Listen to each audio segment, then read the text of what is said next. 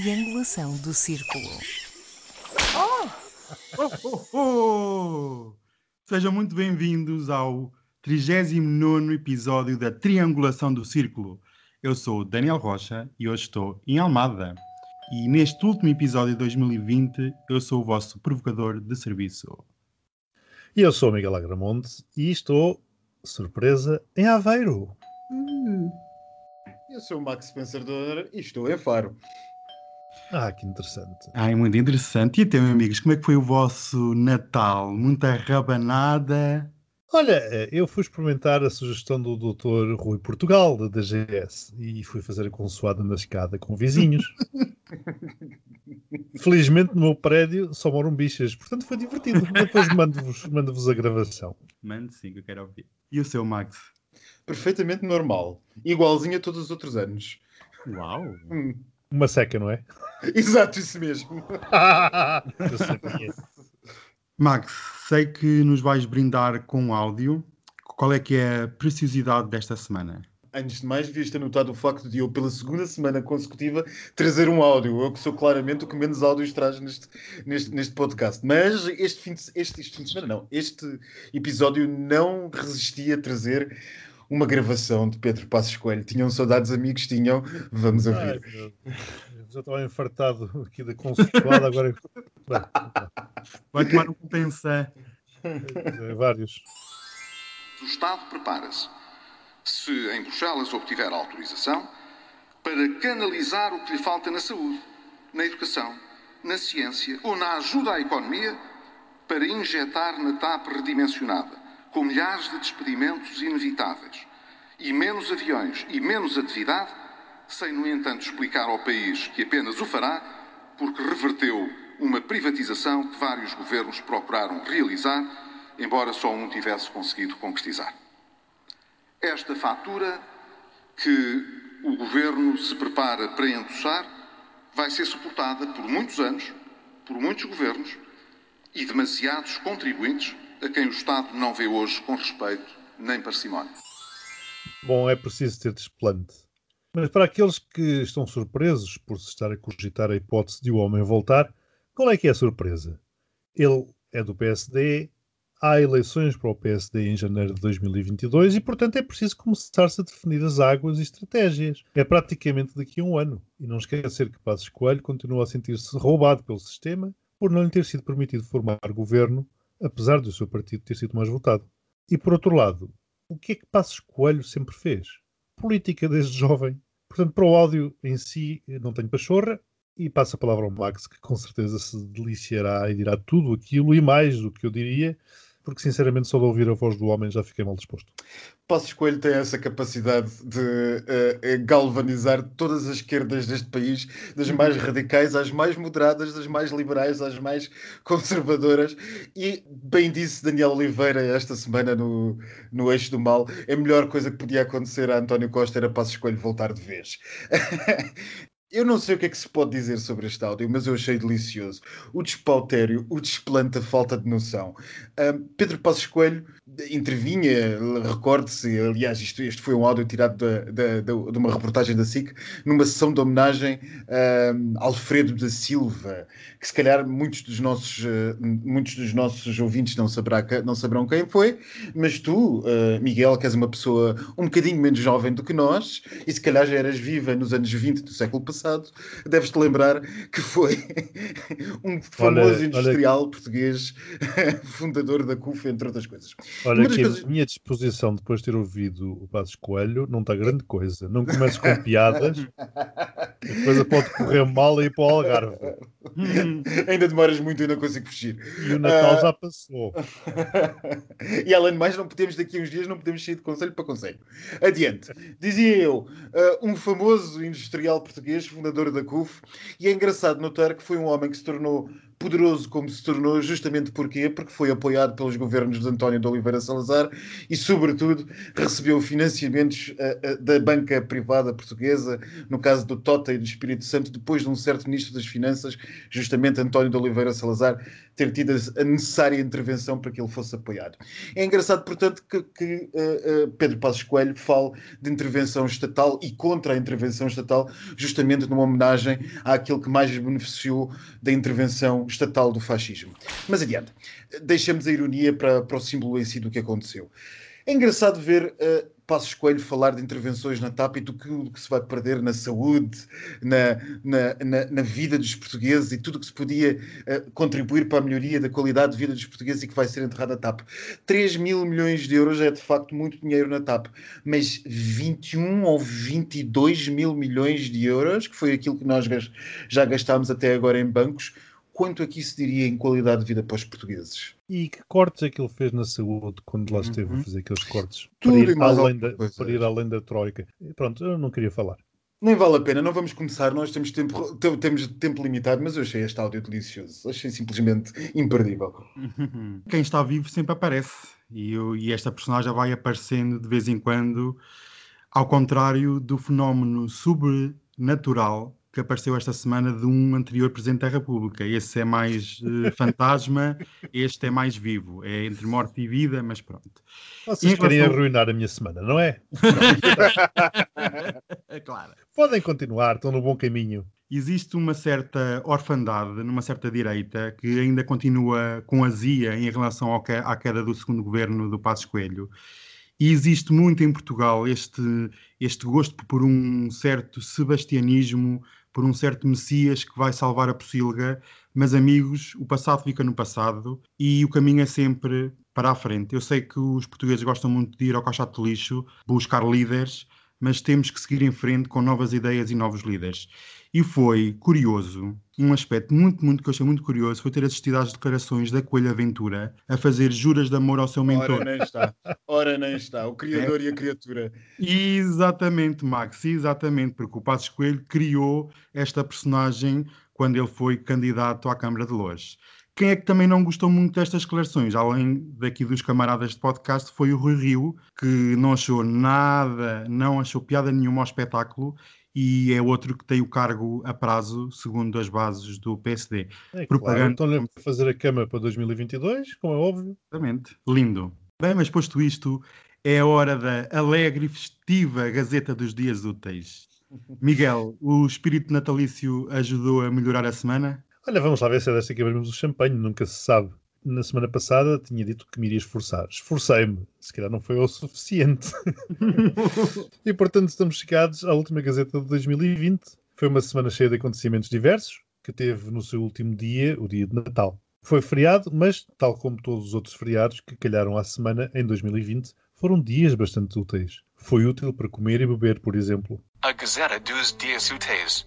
Segunda, o aparecimento de uma mutação do novo coronavírus que terá alegadamente um maior potencial de contágios, levou à imposição de um cordão sanitário ao Reino Unido, não só pelos países europeus, mas um pouco por todo o mundo, com França a optar pelas medidas restritivas mais fortes. Terça, chegou com força à comunicação social a chacina que aconteceu numa herdade na Azambuja.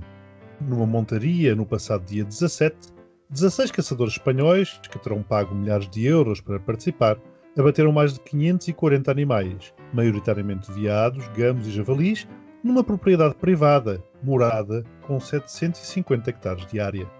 Na quarta, os norte-americanos assistiram a um Donald Trump, claramente noutro planeta, a anunciar que ia descansar durante uns dias na mansão Mar-a-Lago, em Palm Beach, antes de começar o seu segundo mandato. Na quinta, assistimos a um Boris Johnson no limiar da histeria enquanto anunciava um acordo para o Brexit. Apresentou-o como uma vitória para o Reino Unido, que finalmente teria recuperado a sua soberania, desde a forma como poderá definir as suas paisagens à quantidade de peixe que pescará. Apresentou-o como um presente de Natal. Na sexta, com as restrições de circulação relacionadas com a pandemia, levantadas para a época natalícia, ficamos a saber que nos passados dias 23 e 24 deslocaram-se praticamente tantos portugueses como em igual período do ano anterior. Uau!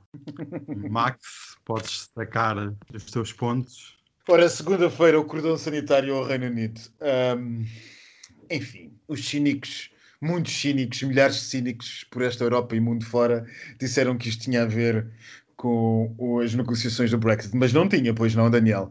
Hum, Não tinha. Bom, o, ah, houve coisas interessantes a notar neste, neste cordão sanitário, neste movimento que se faz agora, ah, enfim, daqui a uns dias, uma semana, daqui a poucos dias, uma semana, neste movimento interessante de passado domingo. Foi um movimento de última hora com, com Estados a anunciarem uns atrás dos outros, mas claramente coordenados numa coisa que começou com um ou dois países e chegou até há poucas horas e em quase 60 países no bloqueio ao Reino Unido. E os ingleses protestaram, que foram apanhados de surpresa, Uh, mas isto tudo teve uma certa piada e teve a piada justamente pela suprema das ironias, que é aqueles que se querem isolar serem isolados pelos outros. Enfim, uh, não vale a pena uh, prolongarmos muito sobre isto e a fazer as considerações que toda a gente já fez. Eu chamaria a atenção para dois aspectos interessantes, ou que me interessaram neste, neste assunto.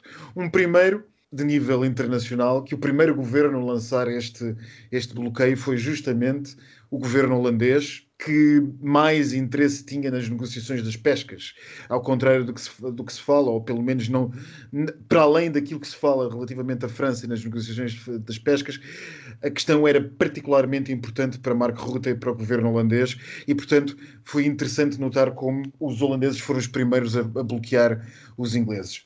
E a segunda questão, já de um ponto de vista doméstico, notar como Portugal seguiu uh, exatamente no primeiro lote, que agora fala-se em primeiro lote por causa das vacinas, uh, no primeiro lote daqueles que bloquearam imediatamente o Reino Unido. Eu não sei quanto a vocês, mas a mim pareceu uma certa paga de uma certa humilhação que foi feita a Belém e às necessidades e ao Palácio das Necessidades aqui há uns tempos quando se falou de, uns, de, uma, de, uma, de Portugal ser excluído da ponta aérea para o Reino Unido, justamente na altura em que mais precisava, que levou a apelos de, de Marcelo Rebelo de Sousa, diretos ao mais alto nível, que não foram ouvidos por Londres, deu assim uma certa sensação de já cá não está quem, quem sempre esteve ao vosso lado. Não sei se, se terá sido isto ou não, mas sei que as necessidades portuguesas, uh, a diplomacia portuguesa normalmente não se cose por muito menos. Eu dou 12 pontos a isto. Uau! Não, mas falaste aí na questão do, do, do Brexit. Eu, por acaso, enfim, chamaste-me cínico. Porque é, não dias... chamei a ti em particular, chamei a todos, a, to, a todos nós. A dias, a dias da saída do, do Reino Unido da União Europeia, e não vou entrar aqui realmente na questão do, do acordo, eu diria que esta foi uma situação sanitária, mas também política. Né? Portanto, houve aqui um cheirinho de que poderia ser um Brexit sem acordo. Foi um jogo de xadrez. Uma pressão, uma pressão que deixou muitos Brexiters furiosos. Aliás, li coisas bradar aos céus, como comparações com a invasão da Normandia, que antes os franceses queriam a entrada dos ingleses e agora já não.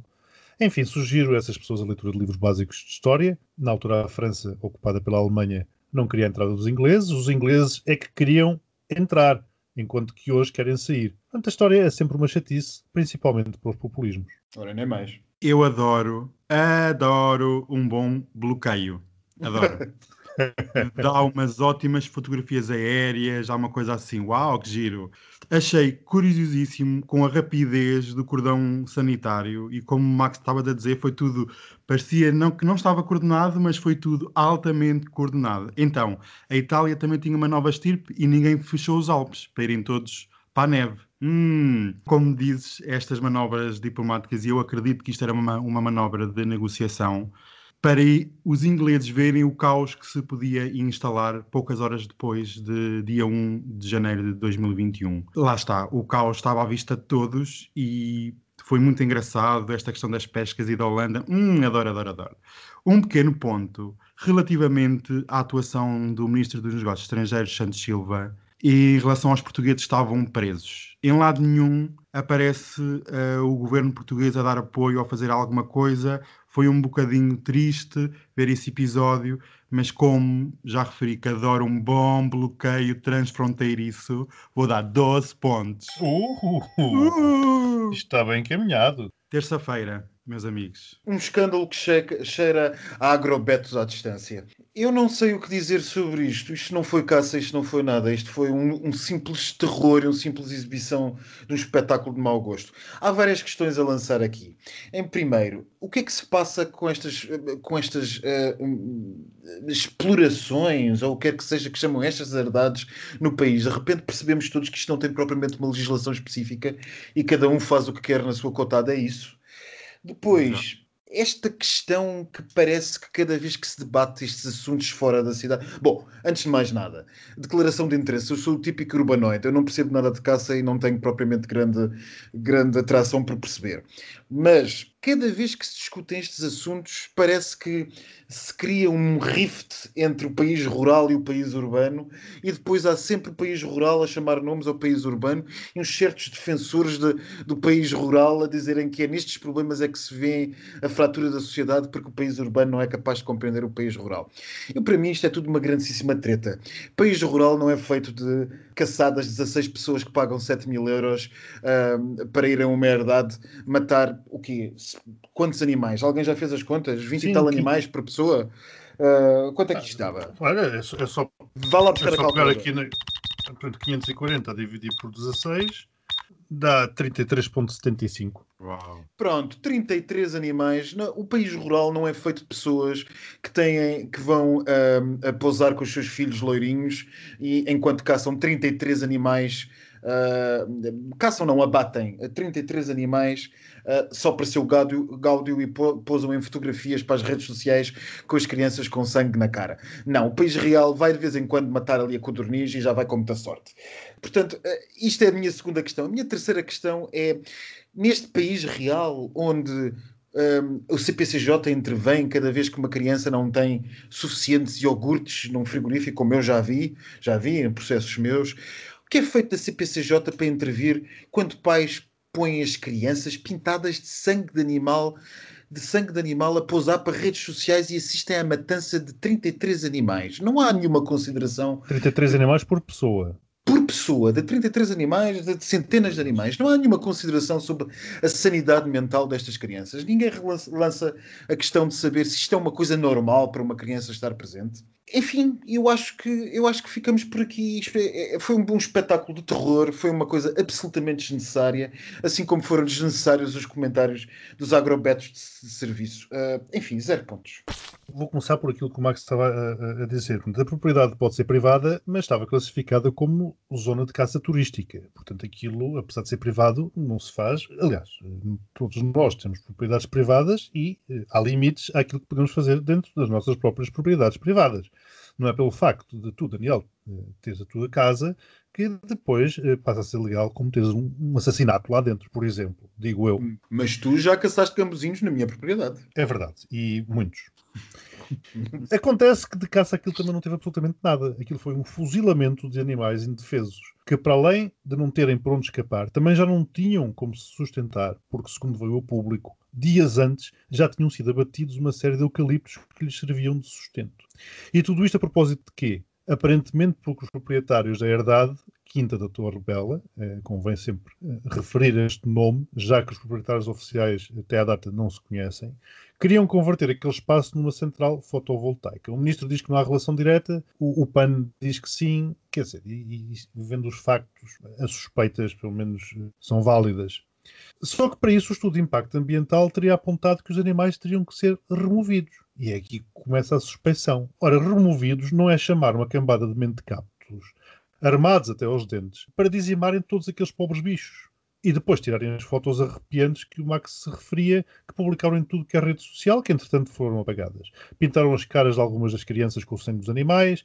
As fotos realmente são chocantes e revoltantes, e depois toca a carregar os cadáveres rumo à Espanha para vender a carne, que foi isso que aconteceu. É? é? certo que o Ministro do Ambiente já lhe suspendeu a licença de caça, apesar de nada mais haver para caçar, e creio também que a candidatura à central voltaica eh, já está suspensa. Ah, e ainda apresentou uma queixa-crime no Ministério Público. Não vi assim, muitas vozes, quer dizer, a maioria das vozes que eu vi vir a público foram uh, para repudiar este ato de selvageria, indigno para Portugal, indigno no século XXI, e sinceramente não me importa se foram espanhóis, como a Associação de Caçadores veio alegar, porque também ela repudiou o ocorrido, ou outra nacionalidade qualquer. O certo é que agora já se fala em rever a lei da caça, Enfim, também não sei se é caso para isso. Felizmente, isto foi um caso pontual que chocou toda a gente. O que eu não entendo é por que motivo é que as touradas também não chocam. Bem, sempre dúvidas. Mais uma vez, o dinheiro fala sempre mais alto. Em troca de alguns milhares de euros, é é legal chacinar seja o que for para deleite de poucos. Eu vi as entidades públicas a fazerem a sua indignação e as suas lágrimas de crocodilo, mas a lei permitiu até ver este tipo de atividade. E até os gestores do espaço já vieram afirmar que repudiavam o ato. Enfim, eh, mais uma vez a culpa vai morrer solteira, passa-se umas multas e o assunto morre eh, no, no meio de um outro escândalo qualquer. Apenas saliento que este grupo já tinha participado noutros atos idênticos que mataram num total mais de mil animais em diversas quintas, que nem sei se isto é o nome apropriado, porque acho penso que estou a ser muito educado. Alguém acredita que isto vai mudar alguma coisa? Dificilmente acredito. E acredito piamente que vivemos numa sociedade mercantilista onde tudo tem um preço e nada tem valor. Pelo menos, como o Miguel estavas a dizer, servem para fazer chouriços e salsichas. Zero pontos para esta barbárie. E estavas a falar de preços, fala-se que eles encaixaram, ainda sem terem contabilizado o preço da venda da- das carnes, eh, fala-se em qualquer coisa como 400 mil euros. tudo tem um preço, amigos. Tudo. Quarta-feira e as férias da laranja com pernas. As férias da laranja com pernas, eu sinceramente, eh, isto é um filme distópico, Eh, só pode ser um filme distópico. Eh, eu, eu, em preparação para esta quarta-feira, fui fazer, fazer um passeio ao Twitter de Donald Trump e entre as várias, as várias coisas que Donald Trump disse nos últimos dias, algumas absolutamente fascinantes e incríveis, está a recorrente alegação da, da, fraude eleitoral, a ofensa aos juízes que nomeou a dizer que ele basicamente lhes deve, lhe deve favores e, não, não, e agora lhe faltaram. E uma coisa que eu acho absolutamente eh, fantástica que foi justamente uma, uma, uma acusação ao Twitter, que eu não sei se vocês já viram, mas que é fantástica, que é dizer que o Twitter está na, na gênese da formação de uma ditadura comunista no país. O Twitter, meus amigos, o Twitter, o Twitter. Ah, e que é assim que nascem os ser- serviços, os sistemas totalitários comunistas, com coisas como o Twitter. Bem, ah, eu ainda não consigo, eu sinceramente, eu não consigo perceber se este homem se passou por completo ou se isto continua a ser uma coisa muito bem magicada e muito bem conseguida. Seja o que for, é absolutamente surreal e absolutamente incrível, mesmo no século XXI, mesmo depois do ano 2020, que ainda haja um presidente dos Estados Unidos a dizer coisas como estas. Eu vou de férias para aquela pimbalhada daquela, daquela mansão em Mar-o-Lago, que vocês certamente já viram fotografias, sobretudo, Daniel, que és um homem especialista na vida cor-de-rosa, aquilo é uma Muito. pimbalhada de todo o tamanho. Este homem vai de férias, leva um séquito de milhares de seguranças atrás, mais dois aviões da Air Force One, vai tudo para lá, ainda diz que vai passar umas fériasinhas para voltar para o segundo mandato, depois do colégio eleitoral já ter nomeado um novo presidente. Isto é surreal, não tem, não tem palavras para descrever isto. Enfim, zero pontos. Esta personagem já, já não tem crédito nenhum. Isto já ninguém liga muito ao que ele diz, mas a vida continua e parece que os Estados Unidos estão sem presidente. Basicamente, estamos todos à espera que o presidente eleito Biden tome posse, porque isto está um vazio muito grande em Washington. Apenas faço um, um reparo em relação às férias, que é esta semana o Trump bloqueou o segundo pacote de ajudas em relação à pandemia, em que se incluía fin- financiamento direto à população e financiamento para várias instituições, nomeadamente o Pentágono. Este veto pode ser um evento de uma espiral recessiva com graves problemas sociais dentro de poucos dias, porque vencem imensas moratórias que podem pôr em risco a economia dos Estados Unidos. E parece que o presidente, mesmo de férias, quer deixar um rastro de destruição e cinza por todo lado para que quando Biden tome posse, tome posse sobre um terreno queimado e que não sobre pedra sobre pedra. Mas também tenho a dizer que vamos todos enviar energias para o presidente eleito Biden, porque ele só tem que aguentar até dia 20 de janeiro para tomar posse. Por isso, eu vou dar 12 pontos, que é para mandar boa energia para tudo correr bem. Para já não falar dos perdões, para já não falar dos Hum, perdões. Exato, os ui, indultos. ui. Os indultos. Vamos pelos Os indultos, indultos. então nunca mais temos. O escândalo, mas pronto. Quinta-feira, amigos, e o acordo do Brexit. Como nós falámos quinta-feira passada entre nós, no, dos nossos, no nosso fórum de debate de ideias, quando não estamos online, online aqui, portanto, no podcast, demorou a que alguém conseguisse perceber, depois de toda a gente anunciar que tinha ganho as negociações, demorou que alguém conseguisse perceber, aliás, ninguém conseguia perceber na imprensa, nem nos analistas políticos, nem no Twitter, nos mais respeitados analistas desta questão do Brexit, o que raio tinha sido acordado nestas, neste acordo.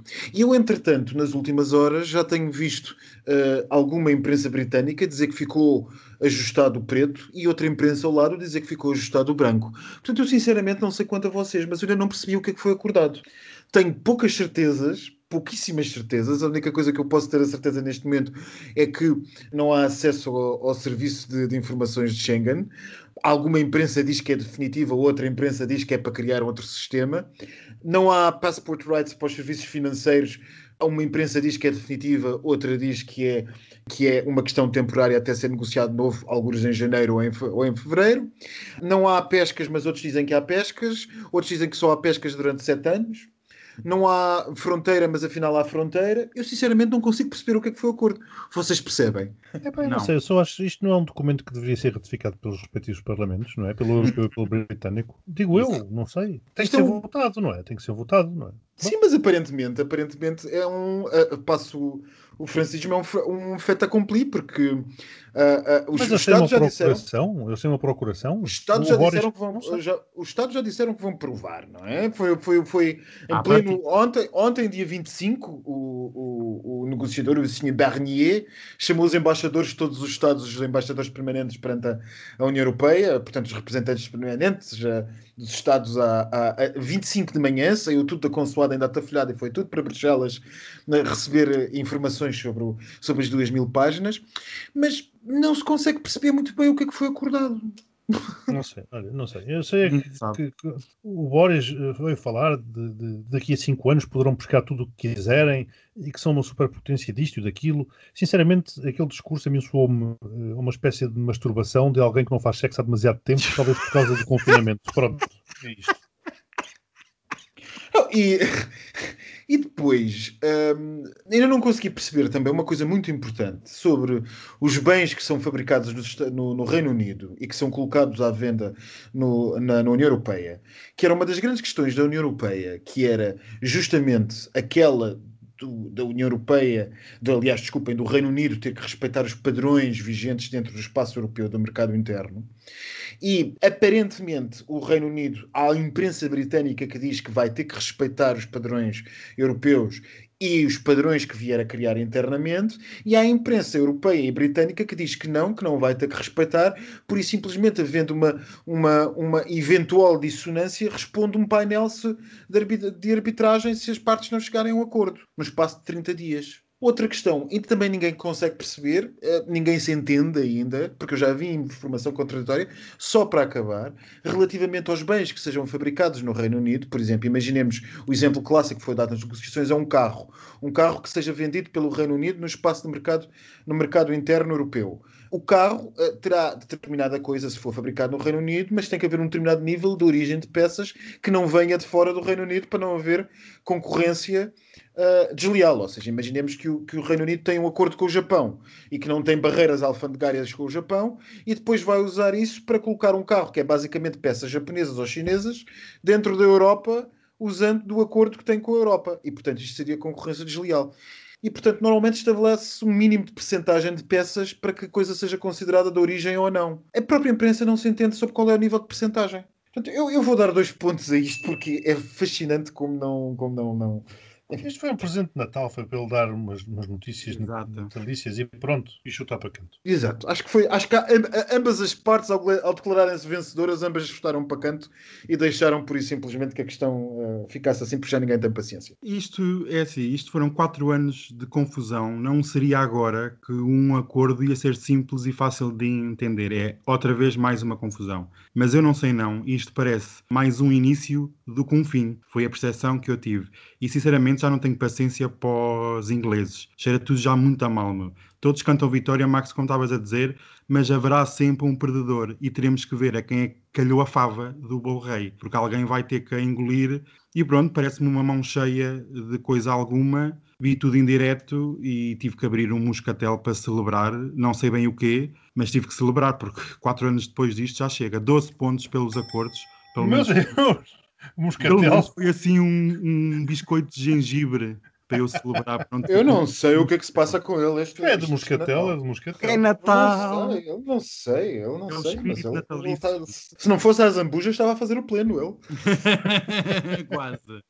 Uhum. E agora, rapidamente, vamos para sexta-feira. As deslocações. Eu não sou muito de centros comerciais, mas a avaliar pelas fotografias que se, vê- que se viram nas redes sociais dos últimos dias, deu para perceber que o pessoal pode ter estado todo em casa a separar-se uns dos outros, mas nas- nos centros comerciais não se separam. Este estudo eh, que foi conhecido esta sexta-feira é muito interessante porque revela outro aspecto ainda mais interessante do que este todo, do que esta grande conclusão que propriamente tira, que é aquele de notar através, aparentemente, isto foi, o estudo foi feito com colocando apps nos telemóveis dos 3 mil ou 4 mil alvos do estudo e para seguir o que as pessoas faziam durante, as- durante a semana.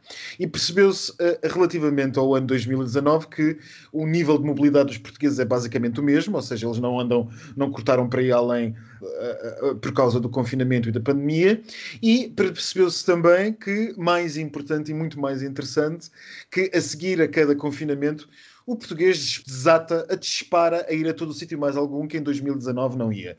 Ou seja, que o padrão de mobilidade é superior em média nos dias sem confinamento do que era em 2019. O que quer dizer aquilo que todos nós calculávamos, que estamos todos a aproveitar os momentos em que podemos sair para fazer muito mais do que fazíamos no ano normal, porque sabemos que depois vamos ficar presos.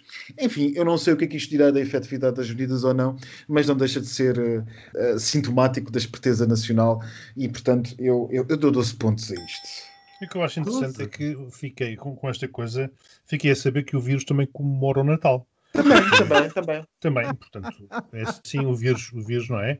Portanto, o- é, é, é um aspecto que eu também nunca entendi assim muito bem. porque É que isto é uma guerra, mas desta vez não há cessar-fogo por ocasião de Natal, porque o vírus, ou neste caso o inimigo, não é cristão, não é?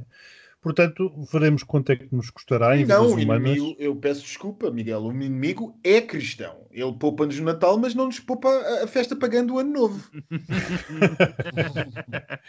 Olha que está a dizer, veremos quanto é que isto nos custará em vidas humanas, este relaxamento para ir comer bom rei em família. O menino Jesus manda beijos de luz. Não, eu não querendo dar um ar de velha à janela e controlar a vida das pessoas, Mas Mas- sabendo que és, mas sabendo, e pelo que vi nas redes sociais, foi roçar o obsceno. 20 a 30 pessoas num jantar de Natal parece uma orgia lisboeta em, termos de, em tempos de pandemia. Eu entendo o cansaço, mas valha-me Deus. Não se venham queixar depois ou dizer que é o António Costa ou que é a Graça Freitas. Cada um colhe o que semeia. Um bem-aja e, obviamente, vou fechar a semanada a zero pontos. Cada um colhe o que semeia, não. Neste caso, é, os do lado é que vão colher aquilo que os outros semearam. Atenção. Também. Também Essa é que é a grande diferença da coisa. Pois. Essa é que é a grande diferença. Bom, então vamos lá. Portanto, o Max começou por dar 12 pontos, depois deu 1, 0, depois voltou a dar 1, 0, depois é que deu 2 e depois fechou outra vez com 12. 26 pontos. O Max. Uau. As rabanadas estavam fraquinhas. Já o Daniel, 12, mais 0, mais 12, mais 12, mais 0. 36 pontos. e é a segunda semana que eu fico atrás do Daniel. É verdade, sim Ah, senhor. é uma tendência. Totaliza 62, portanto também não foi. 2020 não teve champanhe. Mas eu ouvi Começo a ser a vizinha mal disposta deste prédio. Estou sempre contra tudo e contra todos. Esta semana temos um desafio.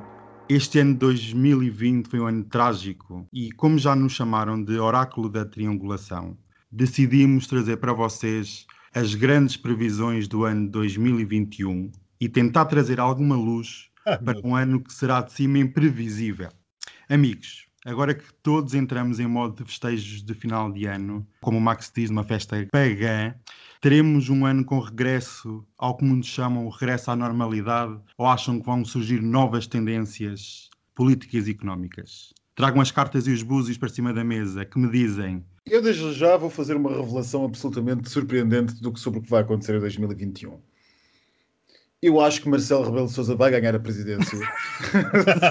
abre, abre o champanhe. Eu, eu acrescento logo na primeira volta. Pá, na primeira volta, sinceramente, ainda não sei. na primeira volta, ainda não sei. O que eu acho é que a abstenção, eu, eu, o que eu acho é que a abstenção vai ser histórica. Eu só sei que quando o Daniel propôs este tema, eu fui correr ali à, à loja de chinês comprar uma bola de cristal. Daquelas que é que bolas diz- de abanar. O que é que diz a tua bola de cristal? Isto- porque isto não é, isto não, não é um tema fácil. Eu não sei, eu, eu liguei a bola de cristal, ela também não funcionou muito bem. Eh, também foi baratuxa, não é? O que eu acho é que em cima da mesa nós também já temos temas suficientemente complexos para podermos agora estar aqui a, antever eh, 2021, que também, que também será complexo, como é óbvio, não é?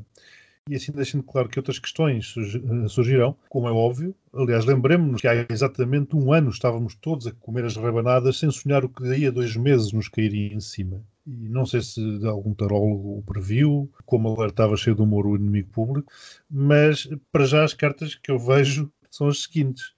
A nível internacional, ainda é sempre a pandemia.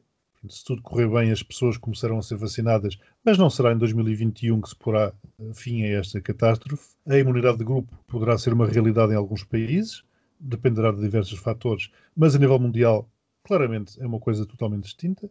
Também, ainda eh, a nível internacional, teremos o arranque da administração Biden. Portanto, vamos ver como é que serão os primeiros 100 dias. Sempre um período importante para mostrar ao país e ao mundo quais são as grandes linhas de atuação e a forma de atuação. Eu sei que pior do que Trump é difícil e é por isso que neste ponto estou otim- otimista, portanto é fácil ser otimista após o Trump, mas nunca se sabe, porque há grandes desafios. Antes de mais a pandemia, uma vez mais, e o outro é a união daquele país que está dividido pelo ainda presidente Trump. Na política europeia, temos a efetivação do Brexit.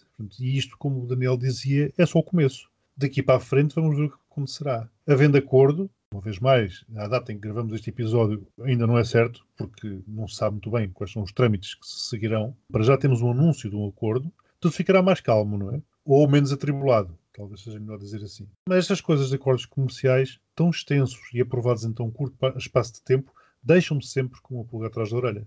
Há muitos procedimentos novos, muita burocracia e, acima de tudo, muito ressentimento abafado de ambos os lados e dentro do próprio Reino Unido, que de unido, neste momento, só tem o um nome.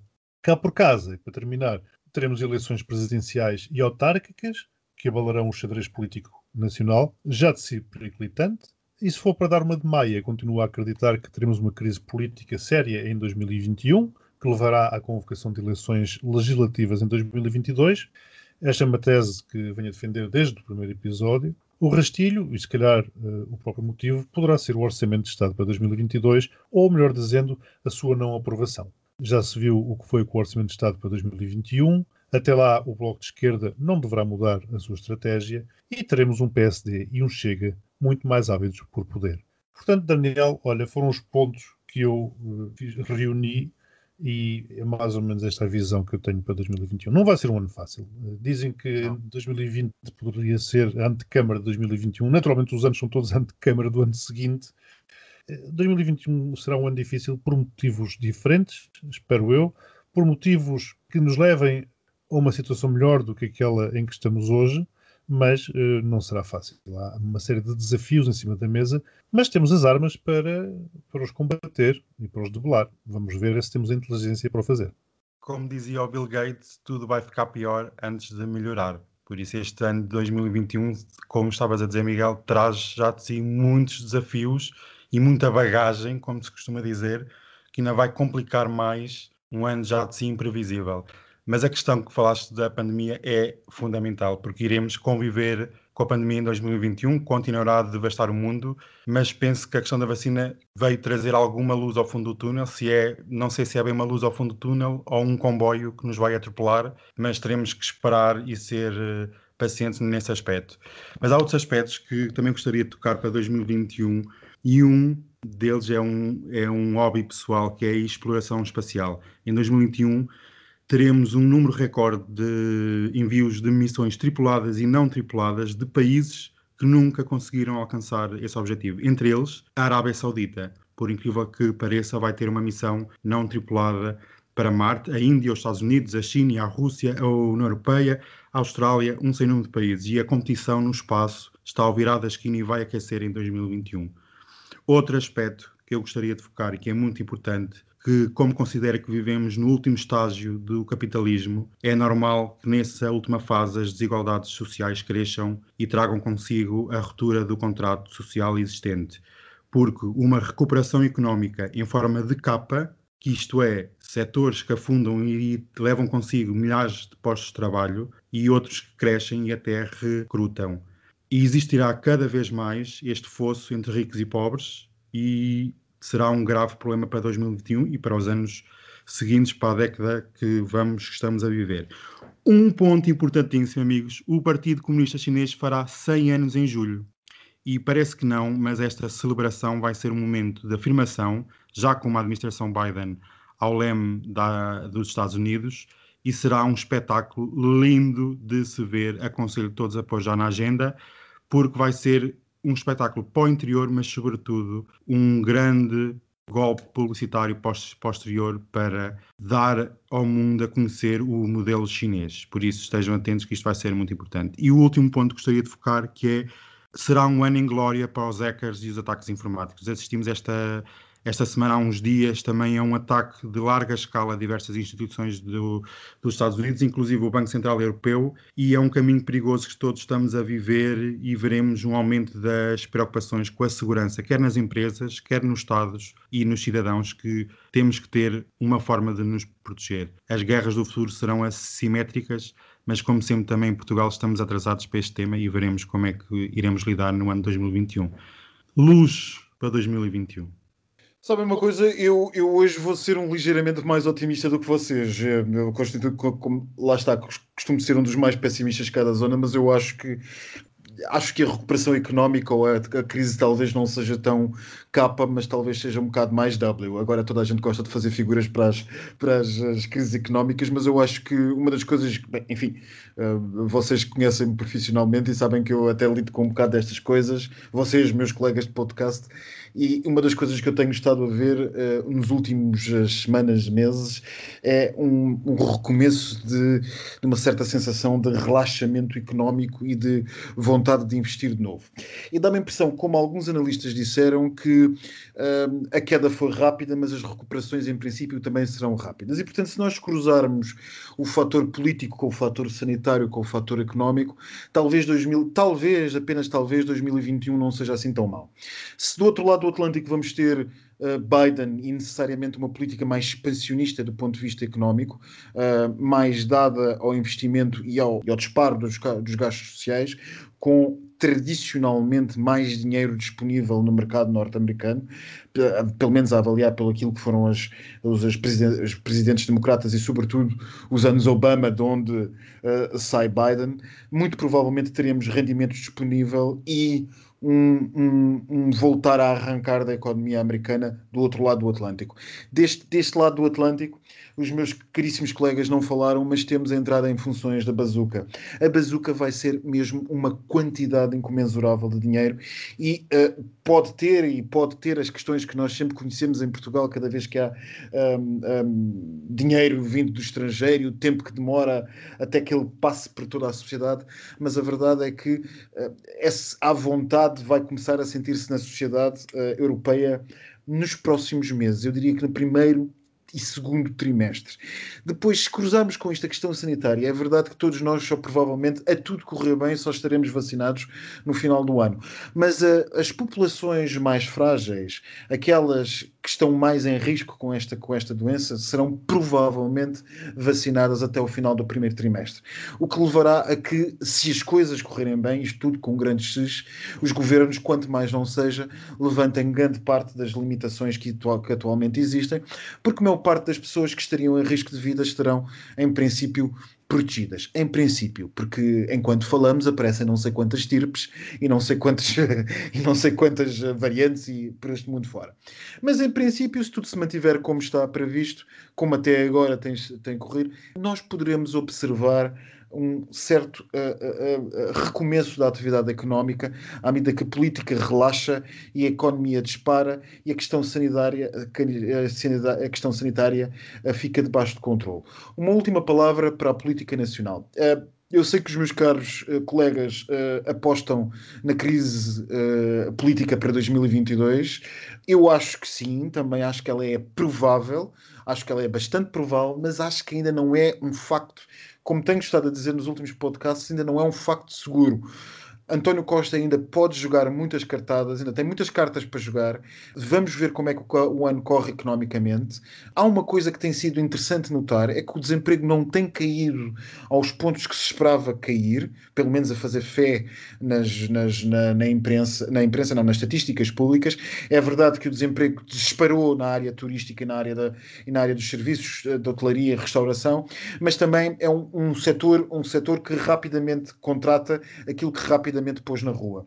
E, portanto, vamos ver. Costa ainda tem muitas coisas para, para poder jogar, sobretudo o dinheiro que vai chegar pode permitir muita coisa e ainda que o efeito seja sempre eh, algo percolado, mas pode permitir muita coisa e antes da negociação do Orçamento do Estado há uma coisa que os meus caros colegas não podem ignorar e essa sim pode ditar existir uma crise política ou não. São as eleições autárquicas em setembro ou outubro. Isso vai ser o primeiro balão de ensaio e aquilo que acontecer com o PSD e o, e o Chega poderá dizer ou não o nível da vontade que estes dois partidos tenham, sobretudo o PSD, para iniciar a crise política e o Bloco de Esquerda sentir-se capaz de acompanhar ou não. Vamos ver. Oh Daniel, alguma vez pensaste que chegaríamos ao 39 episódio? Não, não. Eu pensava que era apenas uma experiência de, de confinamento. Nos Mas meses... o confinamento não acabou continua, e nós cá continuamos. e nós cá continuamos. Mas agora passamos para a fase final do nosso podcast. Esta é, é a última real passadeira maricone do ano. Eu, tô, eu até estou triste. Real passadeira maricone. Passamos à primeira vítima. Quem será? Rainha Espanhola Letícia. Esta semana, vejam lá, esteve dois dias nas Honduras a fazer o quê? Dizem-me vocês. Esteve a fazer trabalho humanitário. Como é preciso lavar a cara de, da Casa Real Espanhola, eu chamei isto um golpe publicitário e tenho a dizer: Girl, you are not Diana, ok? Mas passamos a uma repetente. Ai. Casa Real Inglesa. Ai. Não, não param os escândalos, a plebe já não aguenta. O que é que o Harold vendeu agora? Ele está cá outra vez, ele está todas as semanas, mas pronto. Este ano, o maior escândalo da Casa Real Inglesa foi a confirmação que o filho da monarca Isabel II, o André, é pedófilo e pertencia a uma rede de, de tráfico de pessoas e de pedofilia a nível internacional. Mas não é isso que vamos falar. Há coisas mais importantes. Credo. Na sexta-feira, a Rainha Isabel II fez o seu habitual discurso de Natal. E para quem for apreciador, poderá ouvir este discurso num aparelho de assistência virtual da Amazon, o Alexa. Vejam lá a modernidade. Eu tenho o Google, por isso não posso ouvir, mas de certeza que foi glorioso. Enquanto Londres mergulha num caos, a Rainha exilou-se no norte do país e disse: Run, baby, run. Bye!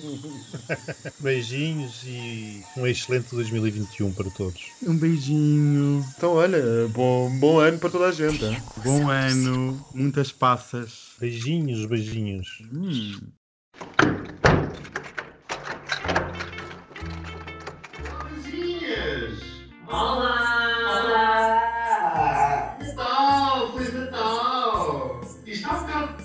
Escadas, mas. Põe umas mantinhas nas pernas, Olha, minhas queridas, eu trago aqui umas compotas para vocês. Fofinho, obrigado. Feitas com muito amor e carinho. São compotas de quê?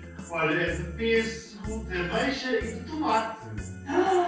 Ah, tomate. E vocês o que fizeram? Ai, bananas.